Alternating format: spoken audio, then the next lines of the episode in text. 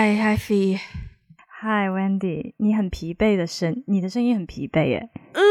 给大家一点点这个背景，关于我为什么这么疲惫，这已经是我这一个月以来第二个周末要加班了。哎呀，而且哇，这次是因为上一次周末要加班，我本来是上一次那个周末就是预了说要 staycation 嘛。然后呢？因为要加班，我就直接把它往后推了两个礼拜。殊不知，我即便已经推到这个礼拜了，我这个礼拜还是要加班。所以我礼拜五的时候，因为我们礼拜五就已经哇，先说礼拜五之前，这个周末，这个这个礼拜我们是忙到，因为一些就是别的地区需要我们需要我们支援工作的事情，所以就。我们凌晨四点就要到办公室，我啦，我啦，我啦，我们 team 现在就两个人，然后呢，可是偏偏也是因为时区的关系，有一些别的工作需要我们的 support，那些工作呢，偏偏在我们的时区是晚上九点、晚上九点半才开始的工作，所以没有人可以从凌晨四点待到晚上晚上十一点，对吧？所以呢，我们就已经。我们简直天呐！我们做什么工作啊？居然变成像医生一样要轮班，就是我上 我上早班，然后他上晚班，对。然后中午十二点到两点就是我们两个班互相交接的时间，然后把互相的工作对接一下。我真的觉得很夸张，就已经到这个程度。然后这周末就是。就是我我我的 manager 他已经知道我有 staycation 嘛，然后呢，我礼拜五就是很很堂堂正正拖了一个箱子去公司，就是要营造旅游的氛围。然后我礼拜五的早上，就是因为晚上我们要加班，所以我们我们早上就稍微晚一点点去办公室。然后礼拜五早上就在那边收拾行李，我已经完全丧失了以前那种超级会收拾行李的那个叫什么功能吗？就以前打包行李就是刷刷刷三五下可以很快知道很精准的知道自己要带什么，而且就是装箱的位置啊，怎么衣服卷一卷啊可以塞更多啊。然后这次完全不知所措，就是东西随便挑一挑，想带什么就带什么，直接丢进去，然后就直接一个直接一个行李箱。然后礼拜五的晚上，我本来预计可能九点半十点可以走，最后也是拖到拖到十点十一点多。我才离开公司，然后打车去酒店。我来酒店之前还超怕会不会，因为我原本是跟酒店说我下午三点钟就要 check in，我还超怕酒店是不是会把我的那个。那个 reservation 给取消，我还专门打了个电话，然后他说没有取消，你尽快过来吧，要不然过了今晚可能就难说了。所以我就像灰姑娘一样，赶在十二点之前，十二点之前，对，赶紧 check in，然后就带着我上次上一期节目里面讲到非常做作的、非常 做作的欲求。对，我们现在录音是礼拜六的下午，可是我昨天晚上 check in 到现在，我已经泡了两个澡了，就是。为了要使用像做作的欲求，没有让自己泡到脱皮，也没有错。我真的觉得我的手泡到有点干，但是 I don't care。所以这我只是纯粹就我不知道你会不会觉得我现在状态已经近乎有一种疯癫的、非常报复性的在在享受，在在享受能够休息，对吧？然后。我就觉得，首先工作上你会发现有一些人非常，就不同的部门可能有不同的做事习惯。有一些部门呢，他可能就是他不管你要用什么样的方式完成你的工作，但是他就是会给你说，哦，我们今天早上做了这件事情，那我今天晚上就要这个的结果。他就不会体会，他不他不管你中间那个 process 的时间要多久，他就是会。希望一切事情都可以按照他的时间线去走，然后这种情况就会让我觉得，就是 no，就是特别是我们的部门有的时候做很多事情是依赖电脑、依赖程序，他们要 run 那么久的时间，他们要跑三个小时才能够完成，那我也没办法，所以我就，而且其实 productivity。对了，我们今天聊就是 toxic productivity 嘛，这个 topic 是我两周前好像就跟你提到的，那个时候也是就是非常疯癫的一个礼拜，然后我好像在别的一个 podcast 的节目上看到这个题目，然后我觉得蛮有趣，因为我的确觉得，特别是在大城市的我们，其实无论是在工作的环境，还是在还是在个人生活的层面，都会看到很多人就是会蛮极端追求 productivity，追求效率这件事情。很多人喜欢常常把效率挂在挂在嘴边，所以我就觉得。对，maybe 我们可以来聊一聊这样子的一个 topic，yeah。就你两个对你两个星期之前跟我说你想聊这个 toxic productivity 的时候，我一看到我就很有感觉，我就觉得哇，一定要聊，因为我觉得我们现在身处的一个大环境，一个大的时代，好像就是有很多的工具书，有很多的 A P P，有很多的网站，很多的博主都在告诉你，帮助你怎么样去提高你的效率。可是反过来，好像很少有人会问一个问题，就是为什么我们要追求效率呢？真的。的，对吧？为什么呢？你看那些，如果你现在生生活在一个，如果不是在大城市，如果你现在生活在一个不知道村农村村里，嗯，或者是你生活在一个小岛上，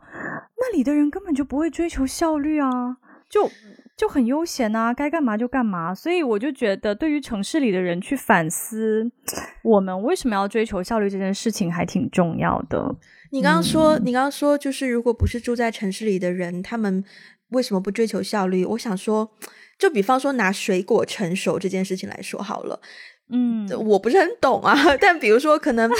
啊，荔枝就是六月才才有果子啊，你想要五月吃荔枝就是吃不到啊。可是，在城市里面，超市要卖荔枝，他们会干什么？就喷农药啊，就是加各种对催熟啊，就是哇，我是啊，anyways。而且我们我们长大的地方，我们从小，我记得我刚去深圳的时候，有没有立刻？我刚刚到深圳的时候，那时候我不过十岁，我听到的头两三件事情就会是关于深圳速度这件事情。每一次路过国贸，国贸大厦就一定会大厦，不是三天建一层，不是帝王，是国贸大厦。OK，帝王只是它最高，那当时最高。但是三天一层是指的是国贸大厦，就其实不是一个非常高的大楼，但就是它的速度当时很快，也算高了，也有五六十层。好啦，是也也 OK 高了，在九几年的时候，对对对对对，在在上个世纪，对对。然后呢，就好像深圳因为速度而成名，就变成如果深圳没有了速度，就不再是深圳。然后 somehow 也变成深圳的速度来源于深圳人的速度，所以深圳人没有速度，好像配不上深圳人一样，怎么样？就变成就变成说，妈呀，就好像就无论在各种场合，大家都会用都会用速度或者是效率这件事情去去让你就是 you know 达到某一个成绩。然后哇，我这我现在想想，真的觉得是一个非常之 toxic 的氛围耶。对呀，我记得我小的时候，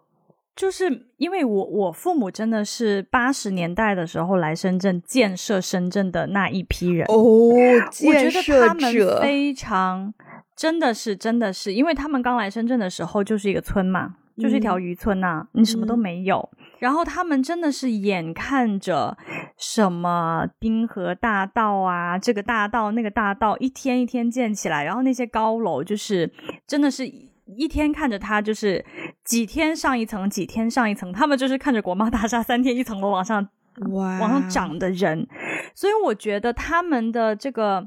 思维里面，他们的 mentality 里面也是非常尊崇或是崇拜这种速度的。哦，就常常以前我觉得小时候啊，在这个环境下长大，我觉得我自己。我不知道你啊，但是我我觉得我我自己，包括我的同学们，就是我们在的这个环境里面，大家是很骄傲的，就是是很骄傲，我们有深圳速度哦，对，然后大家是很骄傲这件事情。然后呢，我出国了以后，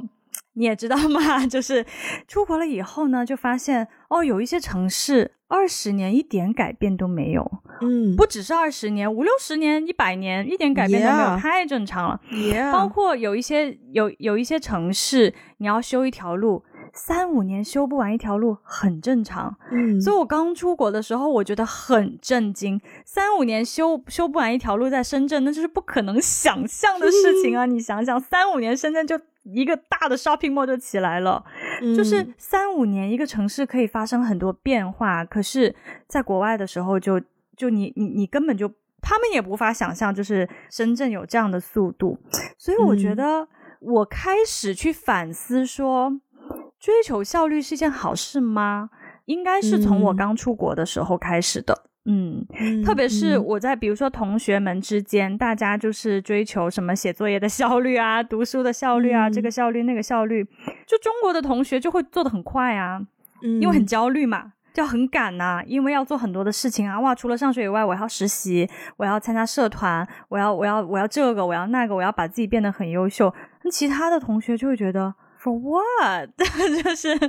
哦，所以从那个时候开始，我才会有稍微有一点反思，说追求效率的这种 mindset 真的是值得骄傲的事情吗？其实我的成长可能跟你有一丢丢的不同。我小的时候。你刚刚讲到就是上学的时候的事情，我就想到有一个非常鲜明的画面，是我小学一年级的时候。那个时候我还没有来深圳，我在我老家，就是一个叫做平凉的地方。大概我在节目中提到过第二次，除了甘肃以外的人，应该是没有什么小伙伴听过的。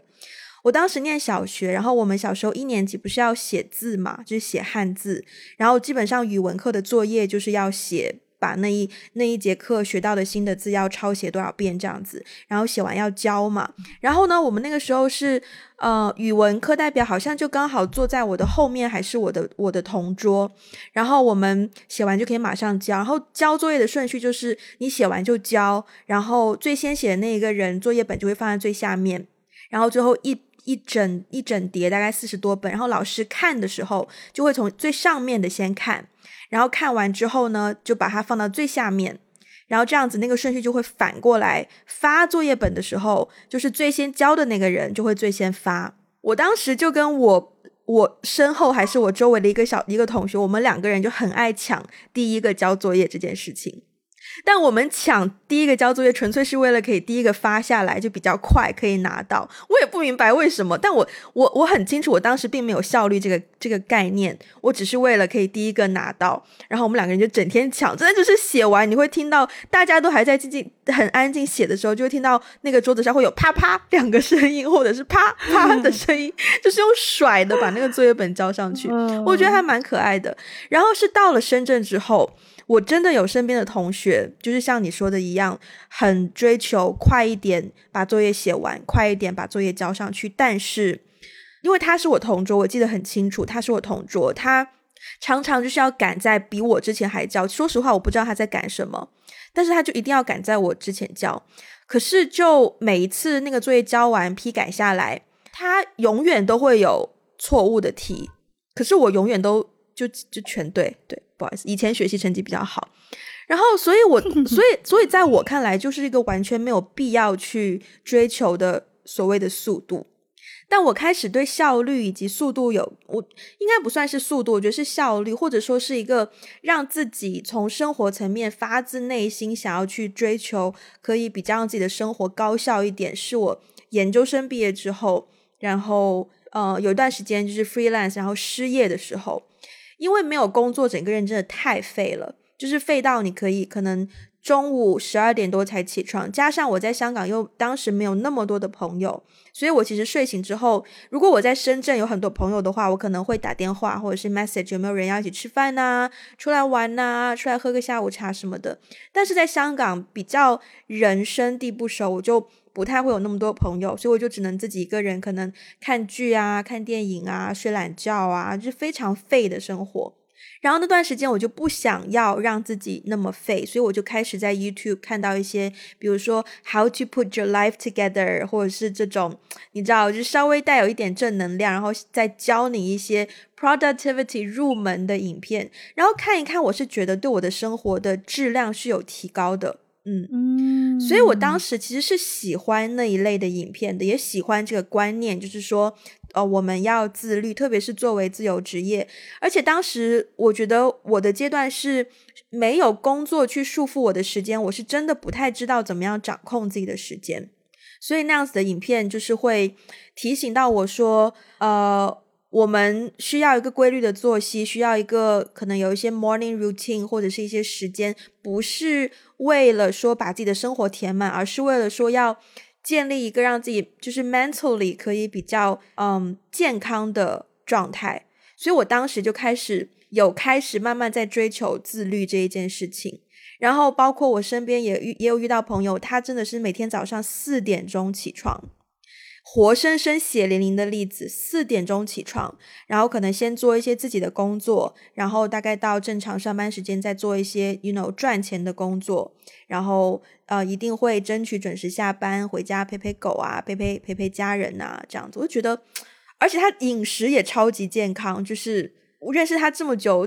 大概他吃到他吃过淀粉。他吃过糖类的次数，一个手就数得过来。我认识他五六年，所以加上身边有这种血淋淋的例子，就会慢慢觉得，哦，我也想要，就是光鲜亮丽一点，就是 you know。而且最近 YouTube 有一个很很很新的风潮，叫做 That Girl，就是。在 That Girl 那个系列的影片，就不好意思，我一个人讲太久了，我突然觉得今天这话唠的模式。你解释一下，你你你请请解释一下什么叫 That Girl 的风潮。我最近在那个午后女子会他们节目有一期聊到 That Girl。That Girl 就是在 YouTube 或是 TikTok，就是抖音这个平台上，有很多女生，她们就 That Girl，我们常常听到就是说，哦，那个谁谁谁，就或者是。别的女生对，就她很自律啊，她都五点钟起床，然后早上一定会做运动，一定会喝喝那个绿拿铁，就什么果汁或是蔬菜汁，然后吃的也很健康，然后身材也很好，皮肤也很好，整个人就非常的，you know，健康向上，然后非常的有，非常的自律，非常的 productive，对，就是这样的一个风潮。然后我就发现说，哇哦，现在人真的好像越来越追求。就是至少至少表面上要看起来自律，然后好像是一个 real grown up 这样子的角色。不行，我真的话唠太多了。我们我们本来第一个问题是，就是我们自己分享一下，我们是从什么时候开始主动追求效率的？觉得自己是不是一个追求效率的人？好，现在这个话筒丢到这个 Ivy 的这一边。轮到我是吗？终于轮到我。没有，我刚刚听你在讲，就是你是从研究生毕业之后嘛，才开始慢慢嗯追求就是有效率这件事情。然后我其实回溯我之前，其实我从初高中开始就已经在追求有效率这件事情，但那个时候年纪很小，就那个时候不知道这个叫。要追求效率，但是那个时候追求效率的一个目的，其实是因为我兴趣很广泛嘛，就是除了上上课以外，我要参加街舞社啊，然后唱歌比赛啊，什么乱七八糟。因为我的事情很多，多了以后呢，那你知道，你想想，就是我同班同学，他如果不参加这些，他就他有。他有这么多的时间可以去学习，保持成绩。可是我要多参加这么多事情，等于是我的时间里面有百分之三十到四十就会被用在那些啊所谓非学习时间，就是在家长眼中看来无关紧要的事情上。那我就变成说，我只有百分之七十六七十的时间要维持。同样的成绩，也就是说，我要在剩下的百分之六七十时间里面，我必须要提高我的学习效率，才能跟我的同学们保持有一样的在学习上有一样的竞争力。嗯，对，所以。我现在回过头来分析自己是这样子的，但是那个时候我不懂嘛，那个时候我只是觉得啊，我的时间变少了，可是我我的书还是有这么多要读，那怎么办？怎么办呢？然后我就要开始疯狂的。我记得我从高中的时候就开始，我到现在这个习惯我到现在都有，就是我我有一个手账嘛，就那个时候不叫手账。嗯，高中的时候我就有一本本子，然后我会把每一天我要读的书、我要做完的题、我要我要预习复习的什么内容，包括我排练的时间，我会列出来。嗯，然后我完成了那个，我就会划掉。我到现在都是会有这种习惯的，就是一个 to do list 的概念。对，是一个 to do list 的概念，就是我我会提前预备，说我明天要完成什么样的事情。如果我没有完成这个事情的话，我可能就考试之前就没有办法把书都看完了。嗯，但是这么多年，讲真，这个习惯沿用到现在这么多年，有它好的地方啦。就是我确实是会很精确的可以看到说，OK，今天我做了这么多的事情。如果有一些时候我像比如说效率特别低，心情特别不好，我完成的事情比较少，我可能就会觉得，就是很直观的可以让我看到我今天做了什么，没有做什么。但是我不得不说。这个行为令人真的很焦虑，是真的很焦虑，因为因为我发现呢，我不知道其他人，可是我自己哦，我在定目标的时候，我总是会定的比我实际情况的要更 ambitious。嗯，就其实我明明一天只能做三件事，我非要写五件事。嗯，那我就等于是说我总有两件事没有做完，我就会变得很焦虑，就啊完了完了，我有两件事没有做完。可是我应该关注的是，我做完了三件事，哎，对，不是。而不是说我还有两件事没有做完，对对，所以好像这些年就是同样的这种方法，呃，实践下来之后，我就觉得，就它有好有坏吧。我现在尤尤其是现在开始，嗯，做自由职业之后。真的就就像你说的，这个自律是吧，变成了非常重要的事情。对，就是每一天我要做什么东西，真的是非常的，就是就是需要非常非常的嗯。自律，因为没有公司给你固定上班时间啊，你随时随地都在上班，都在下班。你想上班上班，你想下班下班。所以现在好像要更，好像这种生活状态之后，好像要变得更加追追求效率才对。但是呢，我又对于更加追求效率这件事情有一点疑问的，就是我我其实是有一点。我对于这个观点其实是有点 push back 啦。嗯，怎么怎么说？你的 push back 为什么？我我的 push back 其实是来自于我我之前的一些工作经历吧。我觉得我之前的，嗯，不能说所有，几乎所有吧，几乎所有工作经历其实都在职场上，大家都真的蛮追求效率的。我我几乎没有。待过一个团队是说我们很佛系，我们完全不追求效率，我们每一天就是做一些很很 routine 的一些工作，我都没有在这样的团队待过，所以，我以前的工作经验会让我看到说，哇，原来人真的可以追求效率，追求到把自己变成机器人，嗯，就是有一种。就是对，所以，所以我我就是从之前的工作经验，现在从职场当中抽离出来之后，我就会更加，我我希望自己可以更加辩证的去看待这个问题了。我觉得效率是对的，效率可以帮助我们更好的完成我们的工作，然后可以让我们有更多的自由时间被释放出来。但是呢，我又觉得，如果人过度的追求效率，真的就会很容易变成工具人。我觉得我们可以 move on 去，就是好好聊一聊关于效率这个概念。就是我刚刚不是传给你一个影片吗？就是 YouTube，其实 YouTube 上面有非常多这种很很喜欢讲效率的各种这种 YouTuber。然后我刚传给你的是一个叫做 Matt。的完蛋的的 villa vat，反正就是一个啊，他其实是他没关系不重要，他其实 叫什么不重要？对他其实本来是做那个极简主义出出的题材，但他偶尔也会有涉猎一下 productivity。然后他那个影片一开头就真的有种让我醍醐灌顶的感觉，因为他一开头就讲到说，效率这个概念其实是工业革命的产物，是工业革命之后各种。各种资本家为了要就是，唉，就是就是拿到更多的那个那个收益，然后去利用效率这样一个概念去衡量它的很多东西，它的计算它的成本什么的。所以我就觉得。这原本是一个应用在工业中的词，可是现在被大量的应用在人类行为上，就整件事情我觉得非常的反人类。其实不应该用效率去衡量一个人的工作能力，不应该用效率去去放在一个人的身上去去说啊，I I I've had a really productive day 什么的。我觉得这样的说法都有点反人类。工作上其实我有遇到。我以前很多工作都是以 deadline 在做规划的，就是就像你说的，大家就说哦，你就是包括我们上学时期很爱讲死线，很爱讲 deadline，就是交 paper 啊或者什么的。就其实大家在追这种 deadline 或者所谓追一个快速完成的时候，你就会因为过度追求速度，你就会忽视其实你完成这件事情真正你的 process 是什么，就很容易让我们在 process 当中可能遗漏了某一些重要的 process。常常我们写 paper 最容易遗漏就是 research 的 process。就我们都会做不够 research，直接就下去写，然后就变成有很多自己非常站不住脚的观点。我是我是在最近的工作，就是我有遇到一个很好的 manager，就是我觉得他的人很清醒。他的清醒是在于他每次收到一个新的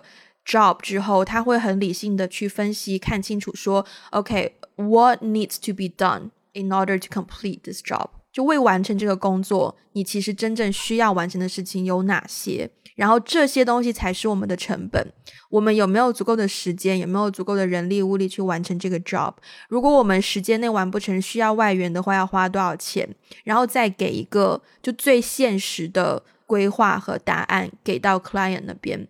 而且我觉得他让我最敬佩，就是他知道真正要完成的事情是什么。所以在他的带领之下，就变成我自己认为我们的 team 不是那一种说，呃，盲目答应你啊，几什么什么时候就可以完成。我们答应你或不答应你，都有一个非常确切的理由，就是 these things needs to be done，and these things must take that long time。然后就，我就觉得对，但我也有遇到过，就像刚刚说的，就是盲目的追求，就是啊，谁谁谁都可以三天完成，为什么你不能三天完成？这种。这种也会有听到过，对，嗯，你刚刚讲的这个就是说，回到效率本身呐，它是工业革命的一个产物嘛，这个我可以理解啊，因为比如说你所有的东西，当这个产品变变得标准化之后，那做这个产品，做每一个产品的时间变减少了以后，收益肯定就变大，没错。但我在想，这个概念之所以很广泛的运用在。人的这种行为上，或是运用在我们职场上，还有一个可能还有一个比较重要的原原因是它很好量化。对，哦，对，就比如说你，比如就很明显嘛，比如说你做一个东西要三天，隔壁那个人做一个东西一天半，然后别人就会觉得哦。感官上听起来是不是会觉得，哎，好像那个人的工作能力是不是比你好？虽然完全不 make sense，但是就是因为它很好量化，然后所以就会给人一种好像有效率是一件很值得被赞许的事情，好像是一件能够哇，你工作能力好强，似乎是一个去衡量工作能力的一个指标。虽然我现在已经完全否定了这个说法，但是我不得不说，我刚开始工作，真的进入职场的时时候，我也有这种心态。我印象最深刻的就是，我刚开始迈迈入职场的时候，我的第一份工作。其实我在古早之前，我们的节目里面有分享过。古早，我们每一个人的 KPI 真的啊，对，我们每一个人 account manager 嘛，我那时候 account manager 对。然后，因为我们每个人他就是手手头上可能都有三五个 account，就是三五个那个公司大客户。对，那这样的话。就是我们完成工作任务的那个指标很清晰，就是数字，嗯，然后我们每一个人当天的 KPI 哦，会写在一个板上，实时滚动，而且它还，而且我跟你说最 toxic 的是颜色，是有一个 color coded color coded KPI，就是在墙上，比如说。就是恨不得让它更显眼就对了。哎，没错没错。就比如说，假如那条线是八十，比如说你你今天要完成八十，它有一套计算公式好了。然后那条线是八十，超过八十的人就是用绿色笔写在墙上，低于八十的真的跟股票似的。可是可是就是说我我当时也很就是 driven by 这种 toxic 的这个这个。KPI，但是我从真的从那份工作当中离开了之后，我慢慢，特别是到现在工作了几这些年，我慢慢体会到了一件事情，就是说有一些背后的东西是你真的没有办法，嗯，用用这种数字化或者是量化的东西去衡量的。因为我就会反观说，有一些同事，比如说他们可能为了追求这个效率，他可能会很功利的想要去完成一个任务，然后在这个过程当中，他的业绩很。好，他 KPI 很高，可是他可能跟客户的关系，或是他跟同事的关系，就会搞得很有张力。他们关系可能就对，就一次性，他们的关系可能就处理的不是很好。但是如果说当人在比较放松的状态下，没有那么追求效率，好像那个关系会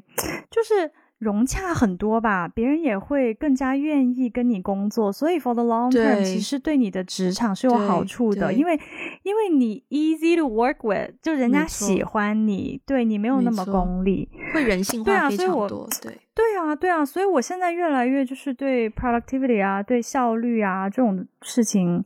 有一些。不同的看法吧，就现在现在真的不太会像可能刚出职场的时候说啊，我非要追求这个效率，我一定要怎么怎么样。现在现在还好哎，现在就没有这种。对你刚刚说那个数字，哇，我讲到数字，我现在真的非常，我现在真的很反感用数字做的任何汇报。虽然还是会常常看到，可能一些 sales team 他们没办法，他们真的就是实打实就是靠。就是汇报的话，就是要又就是要讲数字，可能有多少个客户，然后然后利润有多少，不不不不不。但是，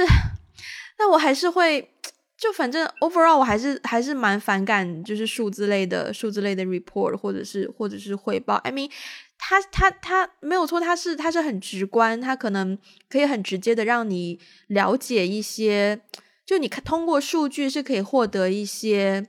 嗯。讯息，但是你不应该让数字变成是你的价值观，就你不能够让它 take over，就是质量的东西。That's also why 我对于 box office 票房这件事情其实非常的不是很 care。对，因为票房好，真的不代表那个电影就好。Yeah，当然，完全完全不代表。Yeah，呀，但是好像现在这个大的环境，其实不只是说。呃，衡量你的工作工作效率，我觉得你不觉得现在大环境就是所有的事情，我们生活当中的一切都很容易被数字化吗？就是大数据时代。我跟你讲，真的，我跟你讲哦，我我今天早上刚刚去那个就是 body comeback，就是去去健身，哎呦，然后哎呦。对，我就八百年不流一次汗的人。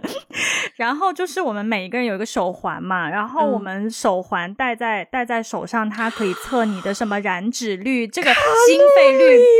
卡路里。八百个指标，然后打在屏幕上，就是你就能看到。真的，我跟我朋友一起去哦，然后我朋友就是他也很逗，就是他他他看到说，哎，艾菲你的数字怎么这么低？然后回过头来看我的那个那个手环可能没有打开，所以没有监测到我的那个卡路里。但是其实。你不觉得吗？想想这件事情就觉得很夸张。其实我们只是去运动，对吧？然后我们每一个人燃烧的卡路里在大屏幕上面。This is taking over the fun of working out, OK？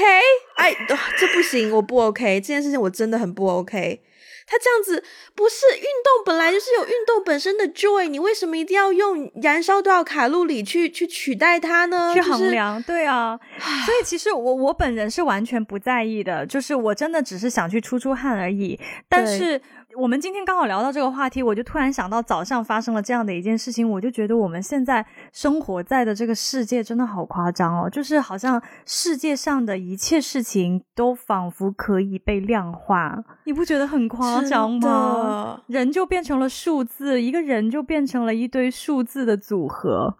其实我觉得在很多可能做 research 的人员当中，我们每一个人真的就是一堆数字的组合。几点钟会看什么样的影片？对，几点钟会干嘛干嘛？然后可能嗯，每年的花销在这部分是多少多少钱，在那部分是多少多少钱？他真的可以完全解释你这个人是谁。我相信一定会有这样的一套数据，就是关于之前好像我看，好像有人采访 Tinder 还什么的，Tinder 其实就会。买到用户的这种数据，然后通过数据解释每一个人的个性，然后去配对跟你可能比较相似的，把这一些这一些 profile 推到你的面前，好可怕。这个我就是说，这个就是他们的这种工作模式，我可以理解。就是我以前做咨询，我们也会也会这样，我们也会帮客户做一些数据分析。就是从商业逻辑上来讲，我觉得 it makes sense。但是就是说，当这个大的，不管是商业环境还是什么什么环境也好，它侵蚀到我们每一个人的生活方方面面，然后去改变我们看待世界的眼光，这件事情让我觉得很可怕。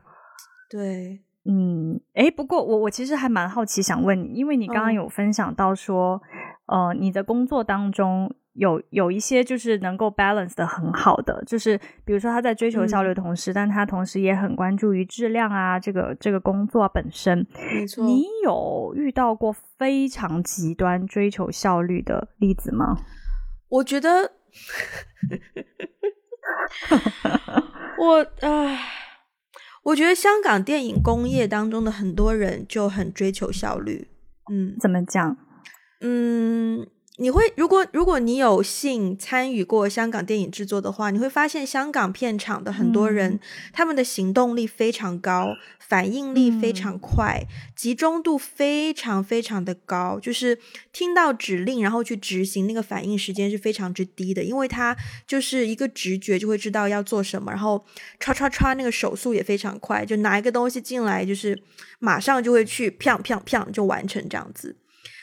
但是。我在就是参加过合拍片，然后再回到香港本地，跟香港更多本地的电影工作者合作的时候，我就发现，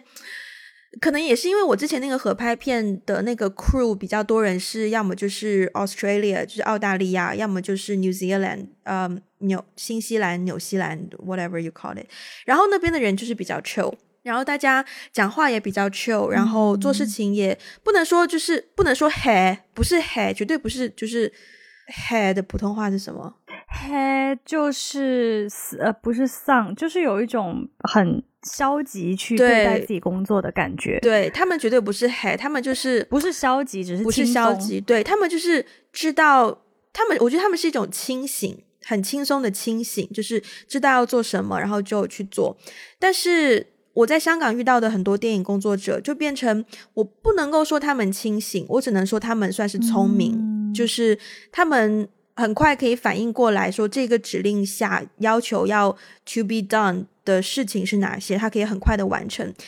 但是我常常觉得他们，嗯，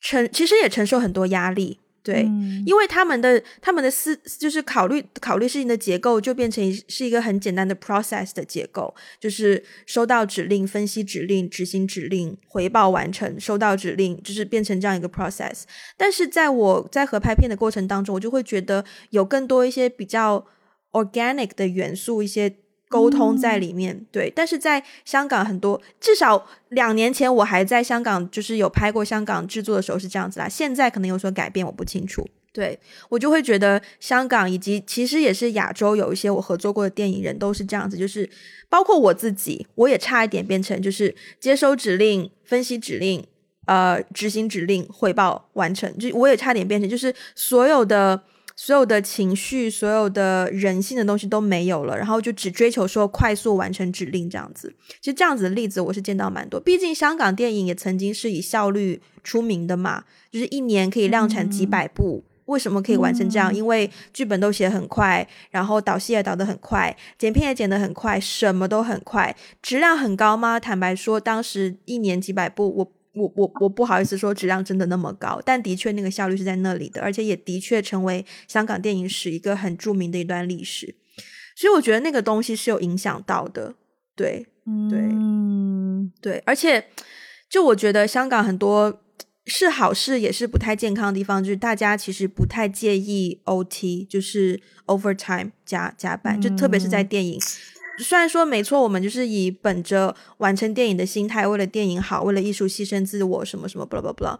但我觉得，如果我们每一个人都都认定说，我愿意为我愿意为电影牺牲自己的时间，然后我工作十二个小时，工作是三个小时，只要电影好，我都 OK。可事实情况就是，不见得你工一部电影不会因为你工作了十五个小时，它就变得好。对。对，所以要明白当中的因果关系，然后再去决定说这样子自己的追求效率、追求牺牲是不是合理的？对啊，嗯嗯，我我我的话，我觉得就是在追求效率的极端例子当中，其实其实以前在工作当中不能说很多吧，但是每一份工作都会遇到这么个一两个人有这种倾向，嗯，对，然后。我自己总结下来，就是跟他们合作的过程的时候，讲真压力蛮大的，真的，因为因为好像你自己效率不高就很 loser 一样啊，就好像你效率不高啊，人家早早做完了，在那边等你，或者是说，如果他是你的上级，更惨。因为通常我我认识的不不不只是我自己个人的体会，包括我身边的很多朋友，大家可能也都会有这种感受，就是说，当你的上级是一个。就是我也不能说 workaholic，就是 workaholic 也不代表他的 productivity 就一定高。但是呢，就如果你的上级是一个极端追求效率的人的话，他就会希望你所有的人都跟他一样效率极高无比。就是 好像这样的人对于其他人跟自己不一样的那个容忍度会不是很高。然后，所以我后来慢慢我就会总结出来说。不是说每个人都是这样，但是我总是觉得在职场上，如果有人他极端追求效率的话，我首先啊，我觉得跟他工作蛮蛮 tough 的，就是不是很轻松，不是很轻松的一件事情。然后其次是我我好像总会觉得这些人不是很有感情。就是不是很有感情的意思，好像是他眼睛里面看到的是事情，眼睛里面他看到的是这件事情，你花多少时间把它做完，没错，然后怎么怎么样，几个人把这件事情做完，而不是说去关注他跟你的关系，或者是说去看到更 organic，就像你刚刚说的 organic 的东西，好像他眼睛里面就没有这个东西。嗯，你知道我会有这种体会，嗯，我这两天也在自己反省自己这个点呢。因为对，因为我在工作上其实效率算不低的，我自己觉得。嗯，然后现在的状况是我们开始有一些新的 freelancer 进来，然后我们要开始告诉他们我们的 workflow 是什么，我们怎么样做事情，然后开始带他们去慢慢进入我们的环境。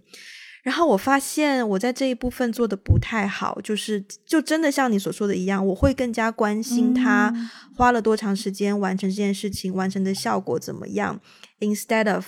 他本人。嗯嗯嗯，我我真的深深在反思这件，因为因为我的 manager 做的很好，我觉得我的 manager 他做事情的方式常常会提醒到我这一点，因为。他去他去问一个 freelancer 有没有时间来做这件事情的时候，他同时还会问的一个问题是：Is this something that you'll be interested to do？嗯，他会去关心对方对这个工作的感受。嗯，而且是每一次他都会问这个问题，就每一次他问都让我深深的在反思我自己是不是太过于。只注重在关系上，而没有就是，我觉得这个是我一直以来都有的问题。包括我拍戏的时候，其实我也会这样。虽然我自己自以为我有在，就是使用一些 chit chat、small talk 的方式去改善我跟 team members 的关系，但我但我依然觉得我这样子的做法并不是发自内心。我我真真的只是一个 technique 去去帮助我营造一个，但就是 man 就是对，但是。这个 mentality 我还在试着去转换，嗯嗯，对我觉得，我觉得这个这个位置，我我觉得可以顺便提出来的一个问题就是，嗯，maybe 可以跳脱纯工作的范畴，可能也可以跳脱到你的个人生活上。如果我们不追求效率的话，如果我们不追求效率的话，生活当中还有什么样的所谓的指标会让我们有满足感？或是成就感，嗯，因为我们很多时候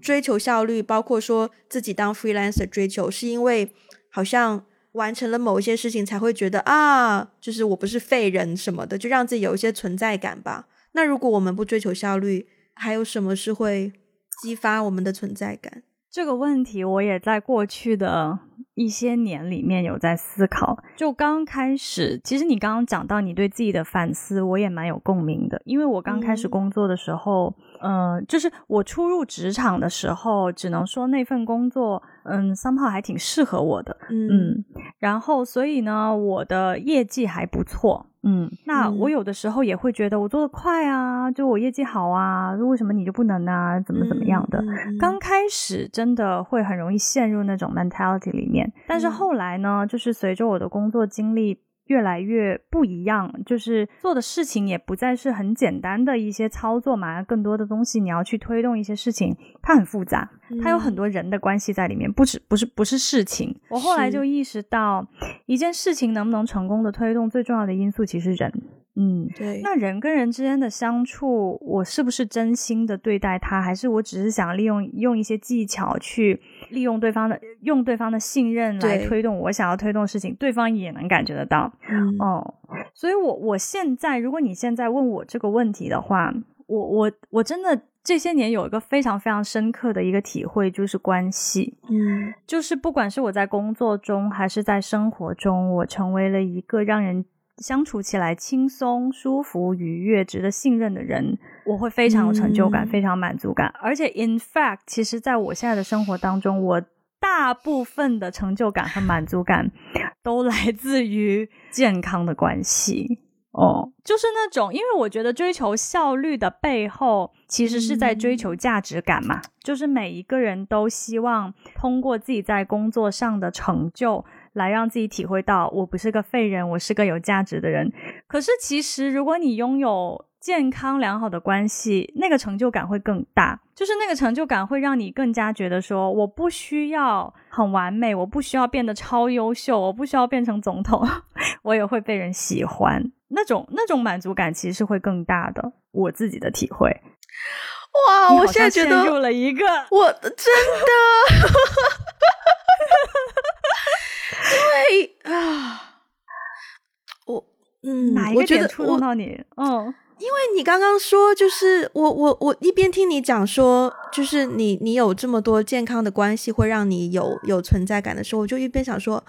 ，I seriously don't care about that。我认真，就还蛮不 care 关系的。我真的更 care 的是，我有没有一个作品，然后可以让别人认识我。对我好像，嗯，我不知道这种这种心态是不是某种程某种程度上依然是想要证明自己之类的，或是至少让别人觉得说我是一个有用的人。就是我在可能是工作能力上也好，或者是创作表现上也好，或者是。反正是在做事情方面有没有一个东西是可以？That's why 我很不喜欢别人每次提到我说 Hey，do you know Wendy？然后大家说 Yeah，she's so nice。That's why 我很不喜欢别人用 nice 形容我，因为我好像觉得，哦，对我现在一想想，我这个有点开窍，就好像就好就好像显得很没有能力是吗？所以才用 nice。对，怎么办？我真的不知道这是好是坏耶！你知道刚才那段完全完完全卡住，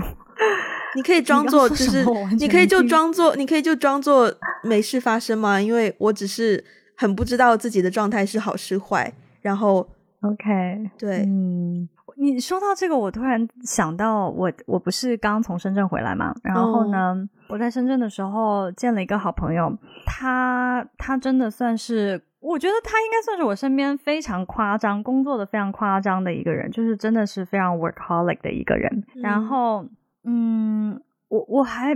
就是怎么怎么讲呢？就是我回深圳之前，他刚好也去深圳出差，然后我们就碰了一面，然后我们就第一次聊到他今年刚结婚，嗯，然后就聊到他的婚姻生活，然后他就说。婚姻生活对他改变最大的就是，他以前总是希望通过工作来建立自己的价值感。他是个很没有自信的人，所以他需要别人对他的工作能力的认可，所以他就拼命工作，拼命工作，拼命工作。可是呢，她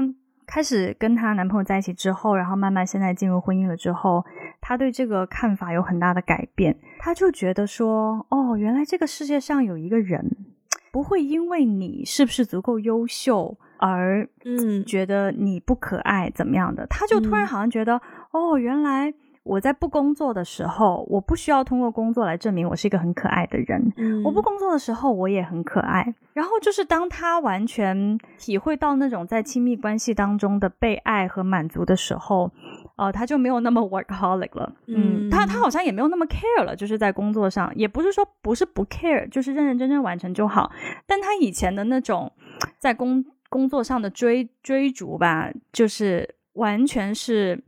超量的。嗯嗯，就比如说，其实他他完成他的工作，嗯，比如说他做到六十分就好了，然后他就要做到一百二。嗯，他现在可能就是说，哦，可能做到八九十也可以啊，OK 啊，就是对对，就是他，我觉得他的状态。我觉得这不不完全是只有婚姻才能带给他的改变，但是我觉得他的状态就是像你说的更 chill，然后更享受自己的生活，更享受在关系当中一些比较细微的改变。就是我觉得他更有底气去面对他现在的生活吧，就没有那么紧绷了。嗯，我觉得其实我没有到那么极端的 workaholic 或是追求效率什么的，只是我觉得我最近的状态是因为工作上真的太多事情出现，然后我原本是。我其实正常来说，工作上我也是就一百分，我追求个八十分左右，我也就 OK 的。只是最近因为工作量太多，然后常常有一些就是打破我的我的追求，就变到可能因为工作量太多，真的你。工作量一多，然后整个人的那个脑神经会坏掉，就是你没有办法像以前那么清醒的去处理所有的问题。你真的是有的时候想不到那个问题的答案，可能是一个很简单的问题，但你就想不到答案，然后神经就断掉，然后就开始觉得，哎呀，我是不是好像很工作能力变得很差，或者怎么样？就是会还是会稍微质疑一下自己。可是曾经我也有过蛮 balance 的状态，就是包括我觉得。我觉得我把我的 staycation push back 两一次，然后第二次就坚决的就来了。我觉得这件事情已经已经蛮不 workaholic 的了。就如果我再 workaholic 一点，我今天也可以回公司，因为我知道我老板今天回公司。但是对对，但是他也他也他说他说他他在他在试着要保护我的 staycation，我也是非常的心存感激。对，现在就说我今天可以不用回，然后明天有一些事情再让我去处理。所以我觉得。我觉得我应该对在大部分上班族之中，我应该算已经是比较 chill 的了。只是有的时候工作真的堆积太多，你会有一点打破你原本的那个平衡吧。嗯，不过我想说，你在的那个工作环境也是蛮夸张的，应该是东亚之最的那种，就是可能也没有到东亚之最吧，但是就是本来我觉得东亚人对效率的追求，对工作追求就比夸就比较夸张，对。然后你所在的那个环境，然后你在的行业，嗯，就又是更。更追求效率，更追求这种工作上的价值感。没错，没错，没错，没错。对，But overall，我觉得，我觉得我们聊这个话题蛮好的，因为。我好像不太能够跟我工作上的人聊，然后应该我相信很多人也没有办法。如果你跟你工作上的人聊，大家就可能会就很怀疑你想偷懒或怎么对，就很尴尬就很尴尬了。对，所以如果大家对这个话题觉得哎呀哦挺好的，你就就是听听我们的节目啊，然后把它分享给你身边的人啊。哦，by the way 哦，我要我我想要再再补充一句，你刚刚讲到偷懒，我以前很讨厌别人觉得我是个偷懒的人。嗯，就是我不不能忍受别人在评价我工作的时候，就是觉得啊，我我我承担的任务比较少，我就是一个比较偷懒的人。我以前特别不能接受，我现在真的就是 whatever。哦，我真的真的真的真的，我现在就是，哎，随便吧。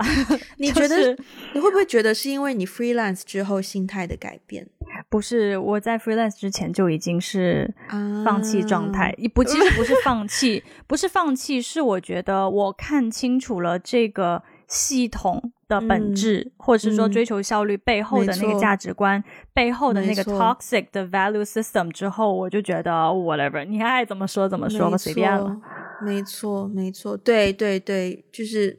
对，你要对一件事情付出时间、付出精力，我觉得很 OK。可是同时，你也要你也要去想说，你所付出的这个对象，他有没有认清你真正的实力，有没有认清你真正的价值？如果他只是他只是买你的时间的话，我觉得不值得。但如果他买你的，除了你的时间，还有你真正内核的一些，只有你能做到的话，那我就觉得 worth worth a shot，就是是的，才是比较值得的。对，所以希望大家把大家有限的时间跟精力都奉都奉献给真正值得的人哦。嗯，好，升华的很好。那我们今天节目就到这边啊！如果喜欢我们的节目，欢迎去 Apple Podcast 给一个五星的评分，留下你的评论，也欢迎分享给你身边的人。也可以去微博、还有 Instagram、还有 Facebook 找到我们，跟我们取得联系啊！如果想要我们中文的 transcript，可以去 Patreon，还有爱发电。当然，如果如果就是大家很有心啊，愿意给我们一些实质性支持的话呢，也可以在这两个平台上面给我们就是发发电，就是 donation 一下。好，那我们今天就到这边啦，下次再见，拜拜。拜拜。